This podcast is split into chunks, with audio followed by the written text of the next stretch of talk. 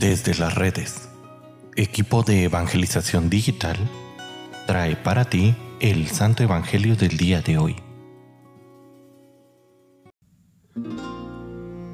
El día de hoy, lunes 31 de julio, escuchemos con atención el Santo Evangelio según San Mateo. En aquel tiempo Jesús propuso esta otra parábola a la muchedumbre el reino de los cielos es semejante a la semilla de mostaza que un hombre siembra en su huerto.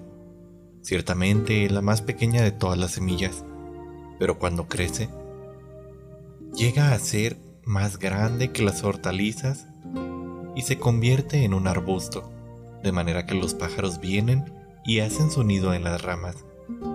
Les dijo también esta otra parábola. El reino de los cielos se parece a un poco de levadura que tomó una mujer y la mezcló con tres medidas de harina, y toda la masa acabó por fermentar.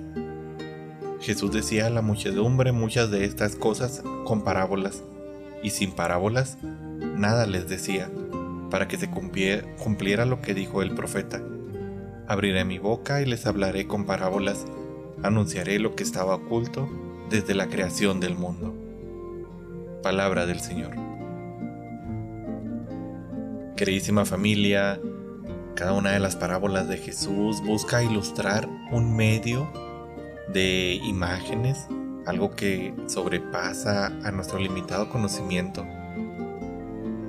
Por ello Jesús siempre dice es semejante a y con esto nos da una idea de lo que es o qué significa el reino.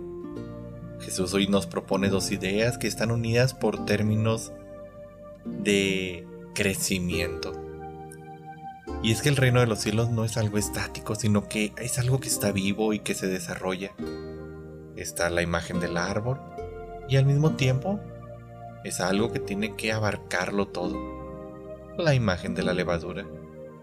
Las dos ideas tienen un común que empiezan con algo bastante pequeño, pero que terminan por abarcarlo todo.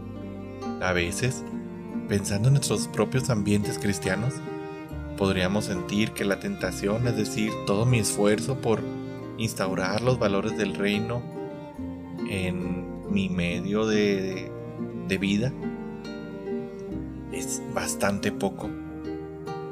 Soy el único que está trabajando. Sin embargo, Jesús hoy te dice, tú eres ese grano de mostaza y tu acción en tu prójimo, ah, en tu ambiente, en tu lugar, en tu círculo cercano es esta levadura que si te mantienes fiel y constante va a crecer. Es este grano que terminará por crecer en un gran árbol o fermentar a fin de saciar toda la saciedad humana.